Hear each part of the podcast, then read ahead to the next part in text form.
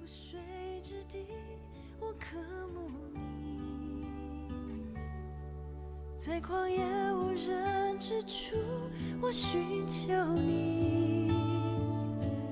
得救在乎归回安息，得力在乎平静安稳。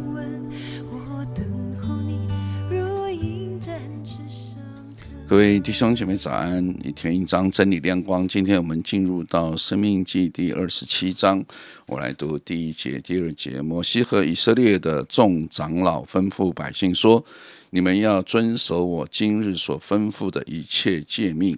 你们过了约旦河，到耶和华你上帝所赐给你的地，当日要树立几块大石头。”涂上石灰，再来读十二十一节到十三节。当日，耶稣摩西吩咐百姓说：“你们过了约旦河，西面立位、犹大、以撒加、约瑟和便雅明等支派的人，要站在基利新山上为百姓祝福。”谢谢黄明长老，今天。读的二十七章的内容是摩西提醒以色列百姓过了约旦河之后，当天立刻要做的事有两件事。第一件事在一到十节啊，第二件事是十一到二十六节。第一件事情就是要当天，所以表示是当务之急，是刻不容缓就要做的事，就是把神的律法写在石头上啊。那个圣经的描述就很像我们现在涂上一层水泥，在水泥上面就比较。容易标记，那那个时候是漫上石灰，神要他们把神的话写在慢了石灰的大石头上。这让我想到，不知道大家听过界碑或者是界石这个东西吗？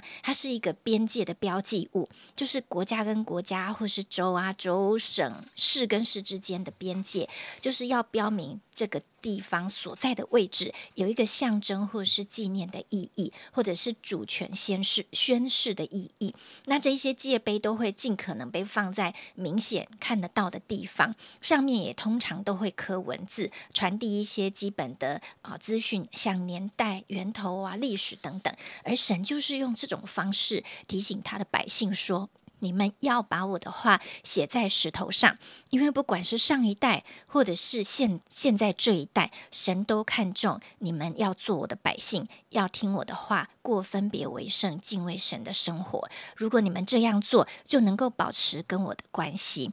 神透过摩西，就是不停的呼吁百姓，一定要遵守跟神之间的约定，要看重这份关系。透过他们尊重神的话，敬畏神的话，听神的话。这样做就能一生蒙福。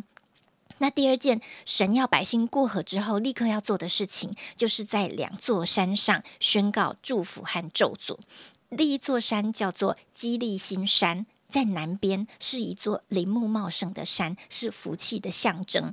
激励新山要宣讲祝福，我觉得蛮好记的，就是得祝福就是激励我们的心，所以是激励新山。那宣布咒诅的山是呢是以巴路山，这座山在北边，是牛山灼灼、草木不生的山，很像是一个祸患的山。我觉得也很好记，就是你不听神的话，你就要夹着尾巴跑路，所以是以巴路山。那这两座山呢，是在进迦南的十字路口。神要六个支派都要派呃派代表站在山上来宣告祝福跟咒诅，而且百姓要非常肯定的答应说阿门，就是表达他们保证跟表达他们坚定的心。那读完这一章，我心里有一些想法，就是按照人的想法进入一块神要他们进去得着的地，最重要的是。有可能是清点人数。预备打仗，赶快占领领土，领土或者是扩张势力范围。但是神却教导百姓，过河后最重要的事情是立石头，写神的话，宣告神的咒诅跟祝福，要表达对神坚定的顺服跟信号。我就想到石头是一个不会变化的象征跟纪念，不管是现在的以色列人，或者是将来的以色列人，属神的子民，看到的这个石头。都象征了他们跟神之间的约定，就是是神带他们进入应许之地的石头，就提醒了历世历代的以色列人，他们属于神，他们跟神有一份切不断的关系。当我想到这里的时候，我心里真的很感动。我觉得神，神好看重他要对我们说一些我们属于他的话，他好看重我们来到他的面前想念他，他很希望他的百姓过约旦河之后，第一优先的不是靠自己的努力跟武力去。打打天下，而是要纪念是神把这个土地赐给我们。神因为遵守他们对他们祖宗的承诺，所以就真的把迦南美地赐给他们，并且带领他们去得着了。所以在二十七章的九到十节说：“以色列啊，要默默静听，你今日成为耶和华你神的百姓了。所以要听从耶和华你神的话，遵行他的诫命律例，就是我今日所吩咐你的。”那我也想到，因着耶稣，我们就是神的百姓；因着亚亚伯拉罕，我们就是他信心的后裔。我们做神的百姓，做神的儿女。我就来思想，当我眼睛睁开，第一时间、第一优先，我想到的是什么？当我面对不同的新经验，我的第一优先是什么？当我去到一个地方，面对我不熟悉的环境啊，第一次面对那样的环场景，我的第一优先是什么？当我进入新的领域、新的人生阶段，我的第一优先又是什么？甚至于在我面对困境，我的心情低低落、沮丧、灰心的时候，我的第一优先又是什么？真的求神帮助我，总是安静聆听他，顺服他，让思想神的话、听神的话，成为我生命的最高优先。第二个，再讲到那两座山，就是祝福跟咒诅的山。其实，在《生命记》里的十一章，神就有说过，就这两座山是靠近约旦河那边的日落之处，在住亚拉巴的迦南人之地，跟吉甲相对，靠近魔力橡树那里。啊，当我回头看的时候，魔力橡树大家会很熟悉吗？这是在创世纪，神要亚伯拉罕离开哈兰的时候，神就带他往迦南地。哦，走着走着就到了事件跟魔力橡树那里，在那里就是耶和华向亚伯兰显现的地方，而且耶和华对亚伯兰说：“我要把这地赐给你的后裔。”亚伯兰就在那里为向他显现的耶和华筑了一座坛。现在历史回到了现在，这一群百姓真的要进迦南了。神是这么样的信使，他对亚伯拉罕。承诺的话，现在实现了，他将带领百姓进入应许之地了。啊，今天我们做跟随神的门徒，我们就像在这山上所宣告咒诅跟祝福的话的精神一样。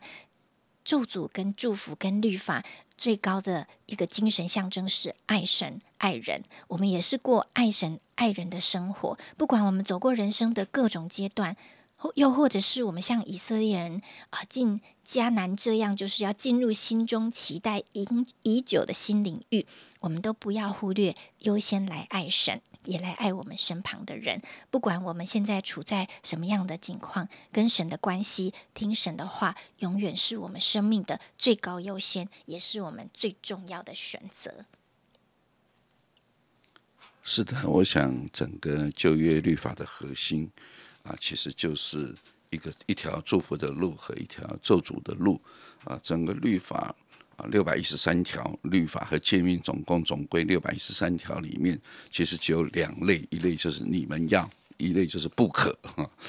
只要不可的，你去做了，就必受咒诅；你们要的去做了，就蒙祝福。所以祝福跟咒诅、公义跟慈爱，就是上帝一体的两面。我想这段圣经很清楚的啊，就把这样子两条路分啊分分别的把它写明出来，让以色列人你们自己好好做一个选择。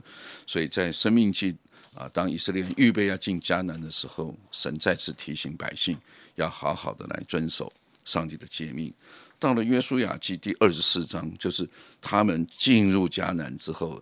一长段时间，约书亚也要离开世界了。最后又是面临同样的问题。约书亚告诉百姓：“你们要想清楚啊，这条路至于我和我家，我们是侍奉耶和华。那百姓呢？你们要不要继续侍奉耶和华？你们自己来做选择。”结果百姓说：“好啊，我们要侍奉耶和华。”可是呢，约书亚对百姓说：“你们不能侍奉耶和华，因为他是神圣的上帝，是祭邪的上帝，必不赦免你们的过犯。”你们若离去他，离弃他去侍奉外邦的神明，耶和华在降福之后也必转而降祸给你们。我想这就是整个旧约律法的核心，就是神会赐福，神也会降祸，所以赐福跟降祸就看你是对律法的态度，你去遵守还是不遵守啊？百姓就说我们要遵守，我们要侍奉耶和华。约书亚说：“好，你不要对我说，你们自己去对神说，你们到时拿石头再去跟神立约吧。”我想这就是我们看到整个以色列的历史，以色列一直到啊啊，耶稣基督来到世上的时候，从历史上来看，以色列人在遵守律法这件事情上面，他们也努力过了，但实在是没有办法胜过，最后还是啊，国家被灭了，圣殿被毁了啊。我想啊，到底。现在的那些石碑石界到底在什么地方找不到？实际上找不到一块真正石界以色列立下的石碑。我想，真的是一个值得我们去反思的一件事情。我想，先知书就一直强调说，你们要把神的话铭刻在你们的心板上。了解，不是在石板上，是在心板上。啊，愿上帝赐福我们，常常把上帝的话语放在我们的心里，啊，让我们真的啊渴慕神。爱慕神的话语，更愿意有靠着圣灵有能力去活出神的话语。主，我们感谢你在今天的一天当中，我们深信借着圣经上面的话语，成为我们一个极大的提醒。主啊，你所爱的百姓犹太人，他们在这件事情上面，他们也努力过啊，仍然。啊，没有办法胜过肉体的软弱啊！最后他们没有办法遵守上帝的律法。主啊，真的求主你，让我们这些属你的儿女，真的靠着圣灵，我们不单是能够遵行你的话语，也有能力活出你的话语，让世人看见我们真的是属你的儿女，我们是真以色列人。愿主赐福给我们每位弟兄姐妹，在一天今天一天的生活有力，行路有光，满有上帝的同在，祷告感恩。奉耶稣基督的名，阿门。